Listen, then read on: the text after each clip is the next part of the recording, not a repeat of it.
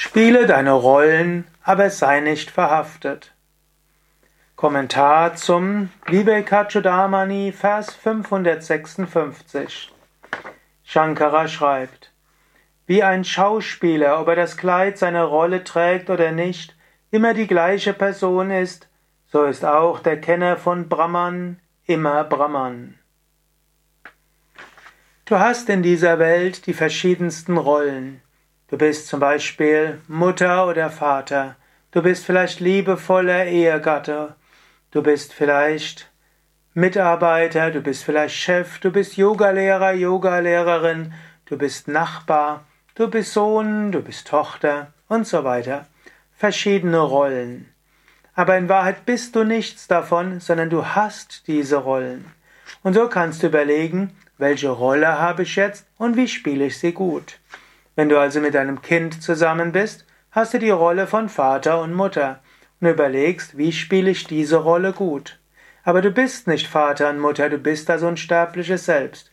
So wie angenommen, du wärst ein kleiner Schauspieler, zwar schon, du würdest von deiner Schauspielkunst leben, aber du wärst kein bedeutender. Da müsstest du viele Rollen annehmen.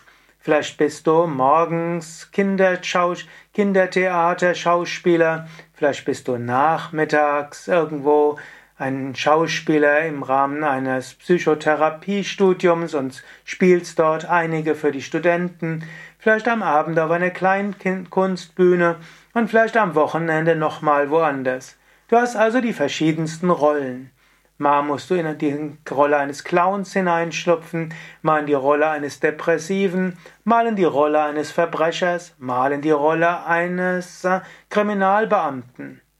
Wer bist du? Wenn du der Schauspieler bist, du bist derjenige, der die Rollen spielt, du bist nicht die Rollen. Und so ähnlich auch, du spielst auch die Rollen. Du bist kein Yogalehrer, keine Yogalehrerin, du bist das unsterbliche Selbst. Du hast jetzt einen Körper und eine Psyche und hast dir und die Rolle. Und du kannst die Rolle versuchen, so gut zu spielen, wie du kannst, aber du bist das unsterbliche Selbst. Und was auch immer geschieht, während du in der Rolle bist, es macht dir nichts aus. Und wenn du diese Rolle verhaftungslos spielst, lernst du als Schauspieler und du erfüllst auch deinen Part. Angenommen, du bist sehr identifiziert und du ärgerst dich über das, was dir in deiner Rolle geschieht, dann schaffst du neues Karma. Dann wirst du noch länger in der Rolle sein oder weitere Rollen bekommen. Spiele deine Rollen verhaftungslos und so gut wie du kannst. Und mache dir immer wieder bewusst, jetzt bin ich in der Rolle. Schwierigkeiten gibt's natürlich, wenn du die eine Rolle in die andere bringst.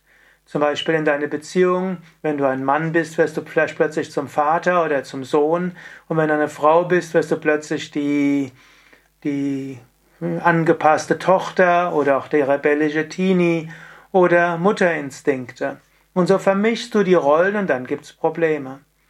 Oder angenommen, du bist in deinem Job auch dort bist du jetzt nicht die Yogalehrerin, die probiert, den Arbeitnehmer oder deinen Mitarbeiter, deine Mitarbeiterin irgendwo zu entwickeln und irgendwo zur spirituellen Praxis zu führen.